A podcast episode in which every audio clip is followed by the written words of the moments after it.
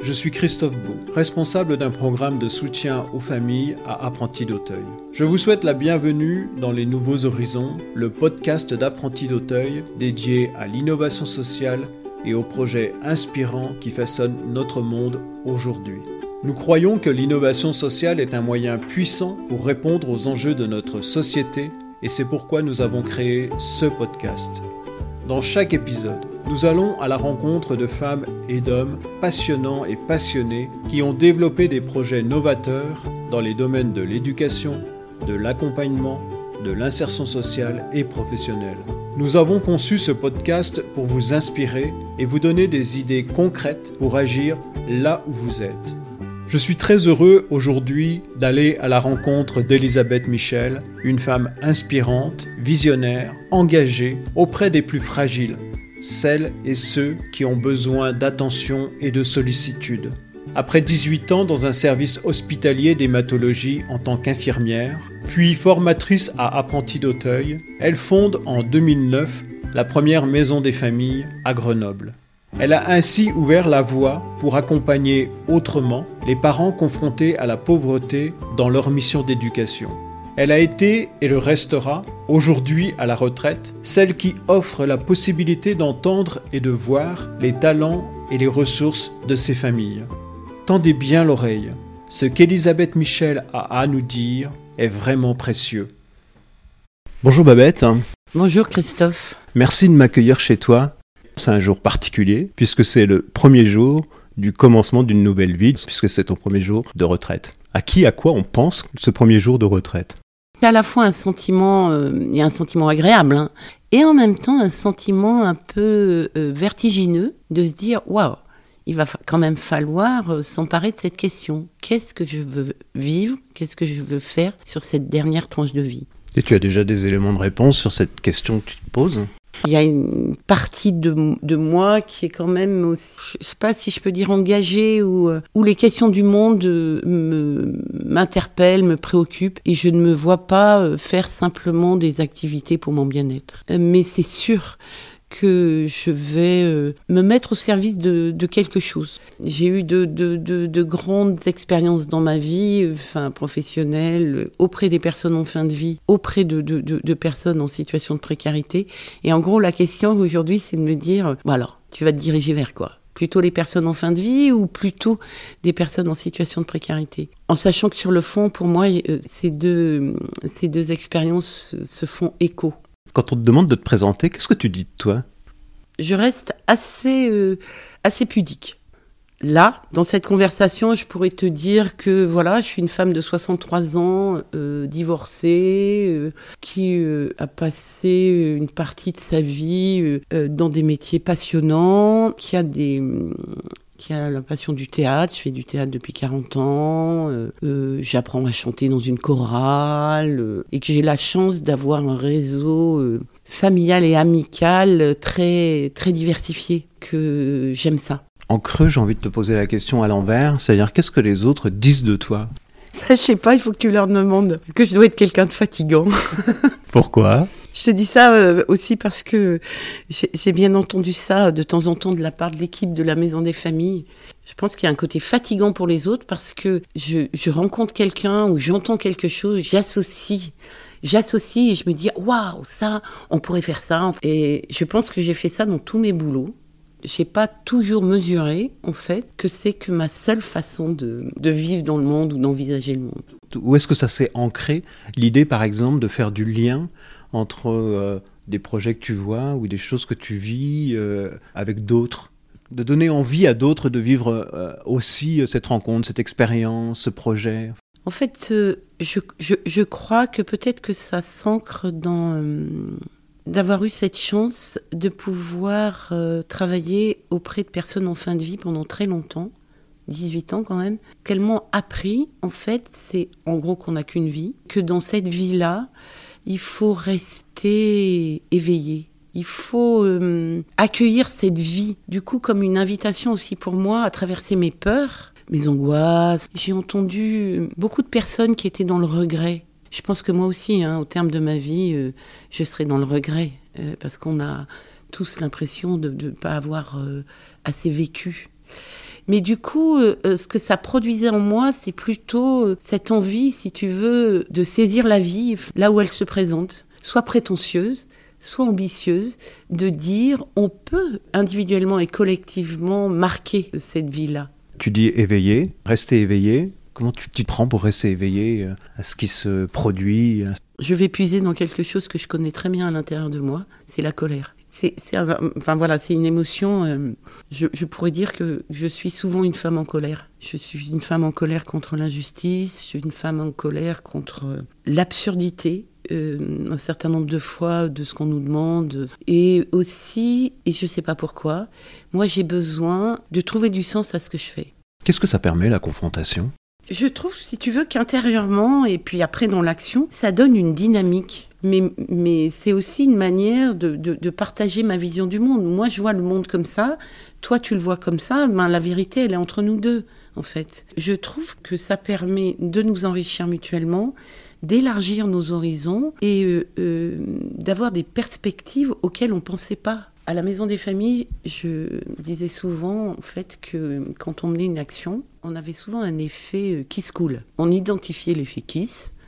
Et ce qui était hyper intéressant, c'est de voir après l'effet cool. C'est-à-dire un certain nombre de choses qu'on n'avait absolument pas imaginées et qui se produisaient. Et je pense que dans la vie, c'est tout le temps comme ça. Est-ce que c'est une manière pour toi de participer, de contribuer au monde que de ne pas euh, te restreindre dans la façon dont tu as à voir les choses, à la partager, à l'exprimer, à l'offrir d'une certaine façon à d'autres C'est ambitieux de, de dire que nos intelligences euh, euh, partagées, confrontées, c'est une manière qu'on a de participer au monde. Mais, mais, mais peut-être, mais peut-être.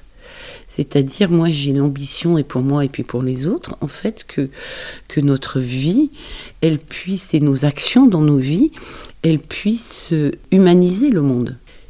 Mais peut-être qu'au bout du bout, tu as raison de dire ça, en fait, il y a, y a, cette ambition-là, de, de se dire, nous sommes là, individuellement et collectivement, pour que le monde dans lequel on vit soit euh, plus humain et que chacun puisse avoir sa place, puisse avoir le sentiment en fait que il peut développer euh, qui il est et que avoir sa place, développer qui je suis, eh bien ça, ça nous humanise individuellement et collectivement.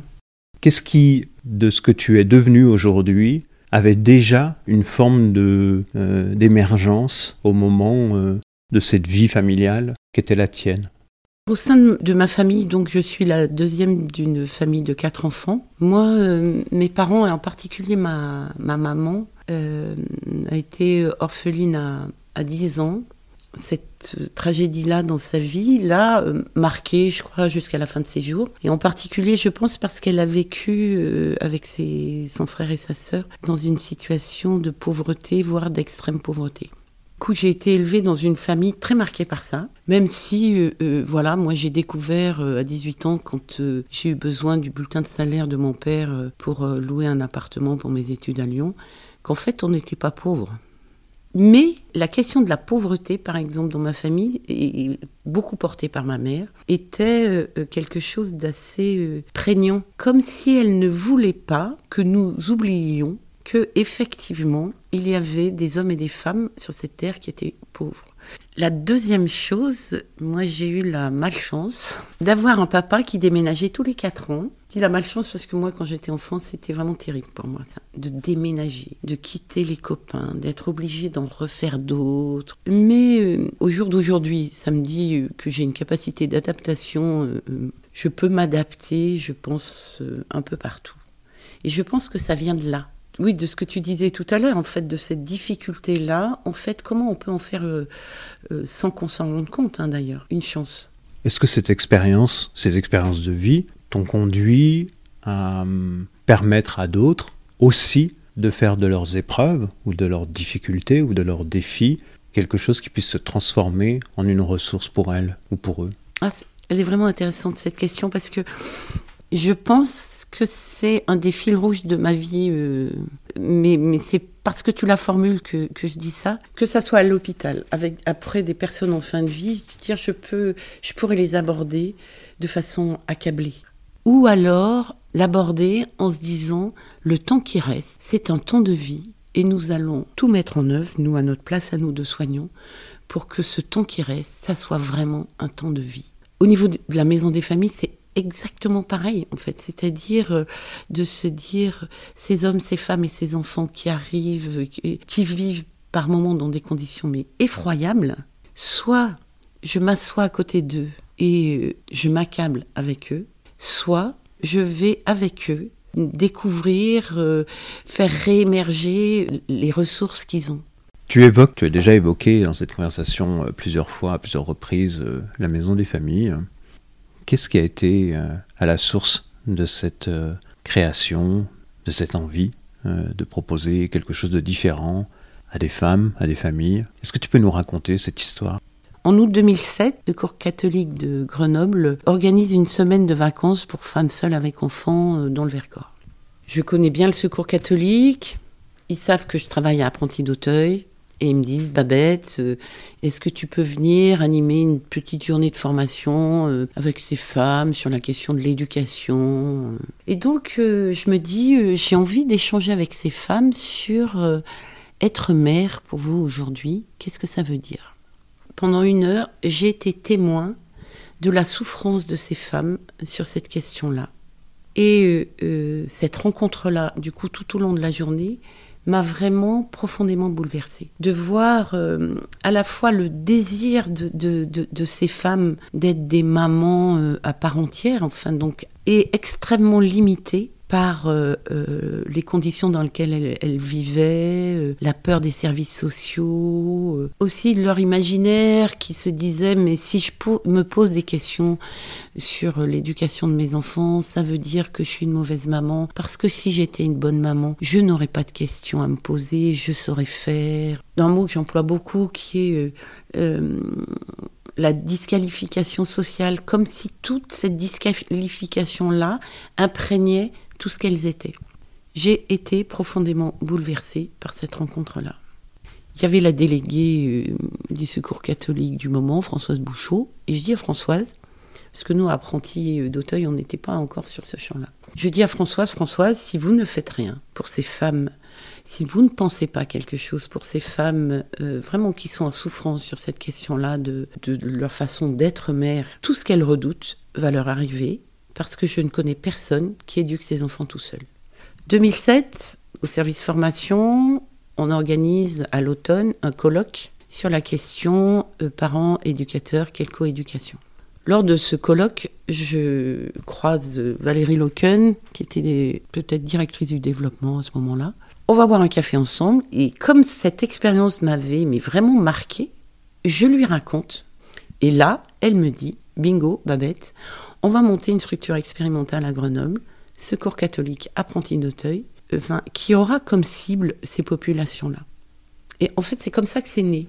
Je trouve que ça a du sens au sein d'Apprenti d'Auteuil parce que ça reboue presque avec l'expérience de l'abbé Roussel quand il a rencontré ses enfants qui cherchaient de la nourriture dans les poubelles et que cette rencontre-là l'a bouleversé. Je pense que du coup, les maisons des familles ont une place pleine et entière au sein d'Apprentis d'Auteuil parce que parce qu'elles sont nées de rencontres, en fait. Comme Apprentis d'Auteuil est né de rencontres. Et que je crois qu'aujourd'hui, c'est vers ça que le champ social euh, devrait aller en permanence. Quel dispositif tu as monté? Qu'est-ce qui s'est passé? Enfin, À quoi ça ressemble? Qu'est-ce que c'est? On a mis en évidence que des personnes en situation de précarité, en fait, euh, elles avaient des logiques de comportement adaptées à la situation de précarité et que nous, il fallait qu'on pense une organisation où on ait ça dans nos têtes, qu'il y avait un, certain nombre de, comportements euh, qui étaient euh, adaptés à la précarité, qui créaient des empêchements, mais qui étaient quand même très adaptés et ajustés à la précarité. Et que si on voulait accompagner des personnes sur la question de la, parentalité, il fallait absolument qu'on intègre ça. Ça voulait dire, par exemple, qu'il fallait euh, qu'on crée un espace qui ressemble le moins possible à un espace social, mais plutôt qui ressemble à une maison pour que les parents, les enfants qui viennent dans ce lieu, puissent pas à pas développer un sentiment d'appartenance à un lieu, à un espace. Pourquoi? Parce que souvent, ces personnes-là sont très désaffiliées avec des, parcours euh, en pointillé. Des parents, des enfants puissent développer un sentiment d'appartenance dans, un lieu dans lequel euh, ils vont en prendre possession. Quoi. Ils vont pouvoir, pas à pas, c'est comme une sorte de port d'attache, prendre des risques sur l'extérieur, du coup, oser euh, des expériences à l'extérieur parce qu'ils savent qu'ils ont un port d'attache et qu'ils peuvent y retourner. La prise de risque nécessite d'avoir suffisamment de sécurité pour pouvoir les prendre, en fait, c'est ça? Oui, et tu viens d'employer un mot euh, absolument essentiel. En fait, en situation de, précarité, par exemple, le maître mot partout, c'est l'insécurité. Tu es insécurisé dans les relations à l'autre. Tu es insécurisé. Tu ne sais pas si tu vas pouvoir demain euh, nourrir correctement tes enfants. Tu ne sais pas si demain tu vas pouvoir rester sur le territoire français. Tu ne sais pas si demain tu vas pouvoir garder le travail que tu as. Donc développer de l'appartenance, c'est développer de la sécurité intérieur. Ces personnes-là, je, je, je, pense qu'on minimise en permanence en fait les efforts qu'ils font, si tu veux, pour traverser leur insécurité. Et paradoxalement, ces personnes, on leur dit dans notre discours euh, commun, non, il faut qu'elles deviennent autonomes. C'est, je dis que c'est paradoxal parce que parce qu'on imagine que l'autonomie, c'est que ces personnes, elles fassent en permanence des démarches toutes seules, voilà. Donc, est-ce que nous, nous pouvons aussi changer nos logiciels et dire, en fait, ce qu'on va faire auprès de ces personnes, c'est créer les conditions pour diminuer leur sentiment d'insécurité et développer un sentiment d'appartenance pour qu'elles puissent pas à pas s'approprier le monde qui est autour d'elles, euh, qu'on puisse identifier avec elles euh, la place qu'elles ont dans, dans, dans ce monde-là. Et moi maintenant, quand on parle d'autonomie, j'aime dire Edgar Morin, définit l'autonomie comme étant un tissu de dépendance. Je signe ça parce que euh, euh, je ne revendique pas d'être autonome dans le sens commun, mais je revendique d'être autonome dans le sens d'Edgar Morin. Oui, je suis inséré dans un tissu de dépendance et c'est tant mieux. Et pour les parents, les enfants qui fréquentent des lieux comme les maisons des familles, tant mieux. Nous sommes interdépendants et ces personnes-là, autant que toi et moi. Est-ce qu'on peut dire que l'autonomie, c'est la capacité à gérer ses dépendances par soi-même Absolument. Merci de dire ça euh, comme ça, euh, Christophe. Oui, c'est ça. Qu'est-ce qui est empêchant pour cette personne de, de, pouvoir euh, aller seule à la bibliothèque? Eh bien, si, si, si on fait pas, on se pose pas cette question et on ne demande pas à l'autre qui ne va pas à la bibliothèque de nous aider à comprendre ce qui l'empêche d'aller à la bibliothèque, on va faire des propositions, et elles marcheront pas. Et moi, je dis depuis tout vieux, je suis assez paresseuse pour vouloir ne pas faire des propositions qui ne marchent pas.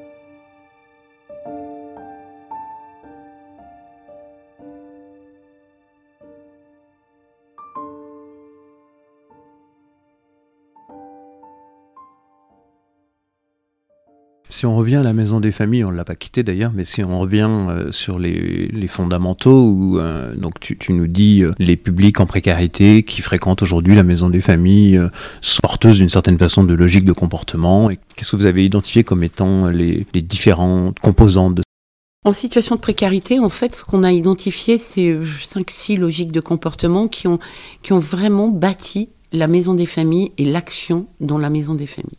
Le rapport au temps. En situation de précarité, en fait, le rapport au temps est très court et c'est très adapté. C'est très adapté. C'est-à-dire euh, comment je vais pouvoir me projeter à l'été quand je ne sais pas si demain ou après-demain j'aurai euh, de quoi faire euh, donner à manger à mes enfants ou parce que la situation de précarité me met dans un tel état d'insécurité que je ne peux pas me projeter. Donc le rapport au temps court. Donc tu vois déjà là qu'il peut y avoir un mal entendu entre euh, la personne en situation de précarité et moi, parce que je vais lui dire, par exemple, au mois de février, parce que c'est le moment où on commence à penser les inscriptions pour les camps d'été pour les enfants, est-ce que euh, tu sais un peu euh, ce que tu vas faire avec tes enfants cet été? Si tu dis ça à une personne en situation de précarité, elle va se dire, bah, elle est complètement fêlée. Je suis au mois de février. Et pourquoi? Il me parle du mois de juillet. Donc euh, le malentendu est que cette personne, mi-juin, fin juin, comme elle a en tête que les vacances arrivent, va aller au centre social et va dire, par exemple, je voudrais inscrire mon enfant tout sur les camps d'été. Et donc là, on va se dire, tu as vu qu'elle s'y prend pour ça? Mal entendu, en fait, parce que parce que c'est pas possible d'élaborer ça avant. Deuxième, euh, deuxième logique de comportement, c'est le rapport à l'espace. Tu minimises les situations d'insécurité quand tu es en situation de, précarité, et donc tu ne vas pas explorer le monde euh, si tu n'as pas besoin d'aller l'explorer. Le nombre de fois où à la maison des familles, nous sommes allés avec des familles centre-ville de Grenoble, qui est à 20 minutes à pied de la maison des familles, et où des personnes découvraient pour la première fois le centre-ville de Grenoble. Si on n'a pas conscience de ça, eh bien, euh, on va faire des propositions euh, qui vont être décalées. En fait, euh, il va bien falloir intégrer que pour explorer le monde, il faut accompagner ces personnes. Une troisième logique de comportement, c'est l'intériorisation du sentiment de disqualification sociale. Je suis nul. Pour les dix ans de la Maison des Familles, on avait décidé de, vivre un, temps avec l'ensemble des institutions publiques, associatives, en fait, qui, euh, qui nous soutenaient depuis dix ans. Et donc légitimement, à un moment, nous avons invité le directeur de la CAF qui est venu. Et quand on a préparé cette rencontre euh, avec euh, les parents, euh, il y a une maman qui disait oh, Mais c'est dingue, tu te rends compte? Moi, d'en bas, je vais connaître quelqu'un d'en haut. Je suis quelqu'un d'en bas. Tu vois, même en te le disant, ça suscite de l'émotion chez moi, ça. Parce que il y a quelque chose, mais c'est inentendable pour moi, ça. Non, même si je sais je sais que notre logique du monde, c'est celle-là, mais, mais, mais, non. Une des raisons d'être des maisons des familles, c'est de pouvoir faire vivre des expériences à des parents, à des enfants, pour qu'ils pour qu'ils intègrent en fait qu'ils ne sont pas d'en bas. Ils sont une place différente de, de, de, celle du directeur de la CAF. Et ça, en plus, ça a un effet délétère sur euh, les enfants. Ce sentiment-là de disqualification sociale génère de la honte. Et cette honte-là, elle est transmise aux enfants. Pour nous aussi, si tu veux, c'est une invitation à, à, développer un regard sur euh, les petites choses. Les petites choses qui sont, qui peuvent être source de fierté. Changer le regard, mais aussi euh, être créateur d'opportunités pour que ces réussites puissent émerger, en fait. Au sein des maisons des familles, par exemple, est-ce qu'il n'y a pas une, semble-t-il, une volonté, tu le dis d'une autre manière, de faire vivre des expériences différentes, mais pour ouvrir aussi des possibles, en fait? Ouvrir des possibles pour euh, mettre en action, si tu veux, collectivement le fait que tout leur est accessible, en fait. La bibliothèque leur est accessible, le centre social leur est accessible, mais ça suffit pas de le dire, en fait. Il va falloir qu'ensemble, on, on vive cette expérience-là. Il va falloir que ensemble on aille euh, à la bibliothèque ou que ensemble on monte par exemple des projets avec le centre social. Il y a encore deux points euh, très importants dans les logiques de comportement. En situation de précarité, tu n'as pas le choix. Tu es dans une logique en permanence de non-choix.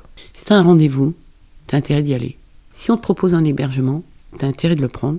Parce que si tu ne le prends pas, c'est fini. Comment nous allons développer au sein des maisons des familles la possibilité de permettre à ces personnes de, se retrouver dans des situations où elles vont choisir. Quand une personne, par exemple, je sais pas, moi, demande, voilà, est-ce qu'on peut se voir, de lui renvoyer et lui dire quand est-ce que tu es disponible? Avoir ce souci-là, si tu veux, de remettre ça entre les mains des gens. Comment on peut réintroduire du choix choix sur ce qu'on va manger, choix sur les types d'activités, peut-être qu'on peut élaborer ensemble pendant les vacances. Et la dernière chose, de logique de comportement, c'est tout changement est un danger. En situation de précarité, tout changement est un danger.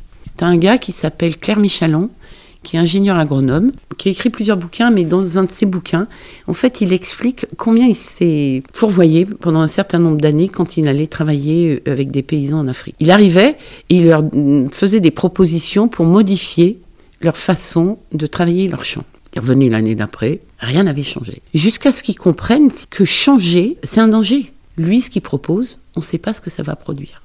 Et donc ensuite, il a fait euh, des propositions que dans les parcelles, il y a un tout petit coin où les personnes expérimentent ces méthodes à lui. Moi, quand j'ai lu ça, je me suis dit, ben, c'est exactement ce qu'on va faire dans la maison des familles, au, moins la maison des familles de Grenoble. C'est-à-dire qu'on va, par moment, faire des propositions à des personnes sur le registre de l'expérience. Pourquoi? Parce que l'expérience, c'est un début et ça a une fin. Et je ne demande pas à quelqu'un de changer. Il y a quelques années, on reçoit une maman comme ça qui savait pas parler à sa fille, elle hurlait. Quand euh, j'ai senti qu'on avait fait un peu alliance, en fait, euh, un jour je lui dis est-ce que est-ce qu'on peut faire une petite expérience? Est-ce que l'après-midi, juste avant que tu partes, au lieu d'hurler sur ta fille pour lui dire va chercher tes affaires, on s'en va, est-ce que tu peux lui dire normalement? En hurlant. Elle me dit non, c'est pas possible, ma fille, elle, elle écoute que si jure, il faudrait vous m'aidiez. Donc la demande, c'était pas de dire euh, change ta façon de parler avec ta fille, mais sur ce moment-là, je crois qu'on lui a dit trois fois. Trois fois, on l'a invité à faire. Une année après, on reçoit des invités et cette femme dit en fait, à la maison des familles, j'ai appris à parler à ma fille. Si on intègre ça, que tout changement est un danger, on ne va pas demander à des gens de changer. C'est pas possible en fait, c'est trop dangereux.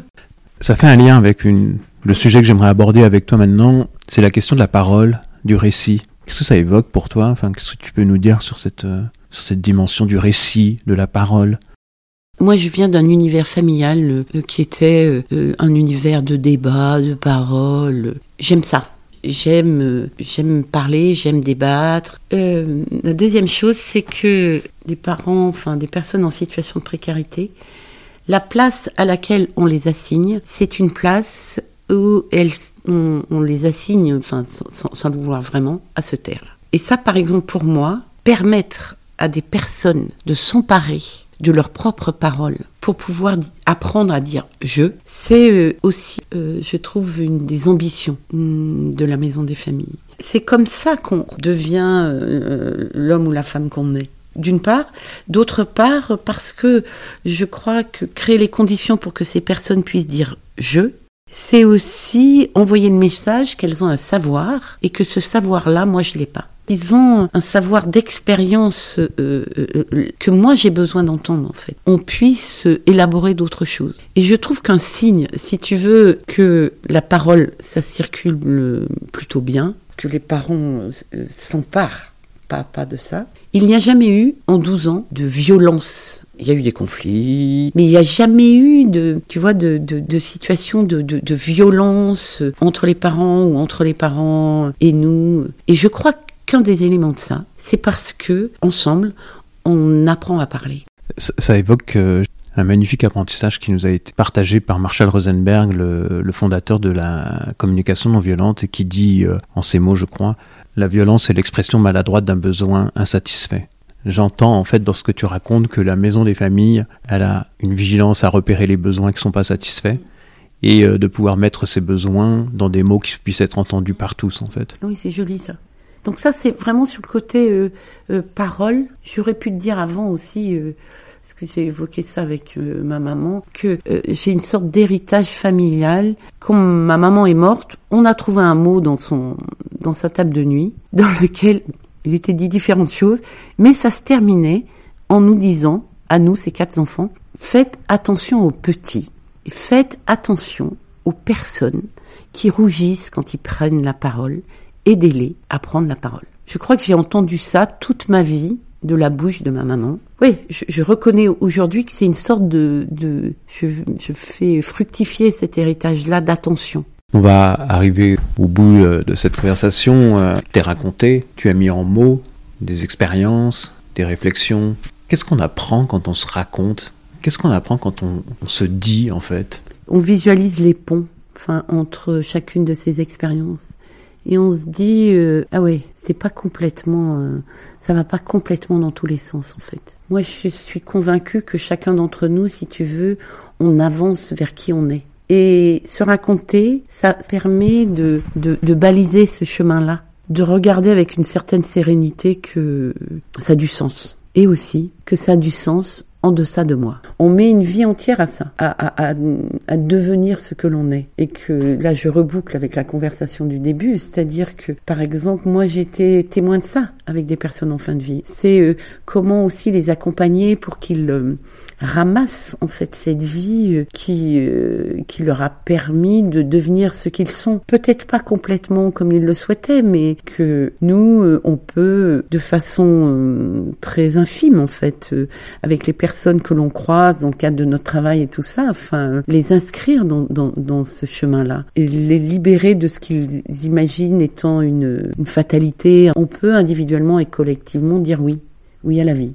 Merci beaucoup, Koubabette, pour cet échange euh, qui nous a fait naviguer euh, dans des univers assez différents. Hein. On a vu, on est passé du soin à l'éducation, à l'accompagnement. C'est riche, c'est dense, ça te ressemble. Tu l'as dit, hein, au tout début de cette conversation, je suis assez pudique. Je te remercie parce que j'ai eu le sentiment que tu as ouvert des portes euh, que on n'avait jamais entrouvertes, en tout cas ensemble.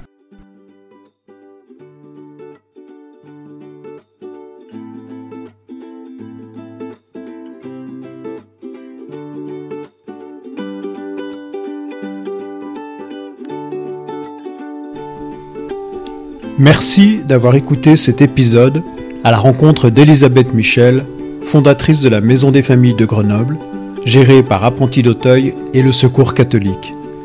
Si l'épisode vous a plu, n'hésitez pas à en parler autour de vous et à le partager dans vos réseaux. À bientôt!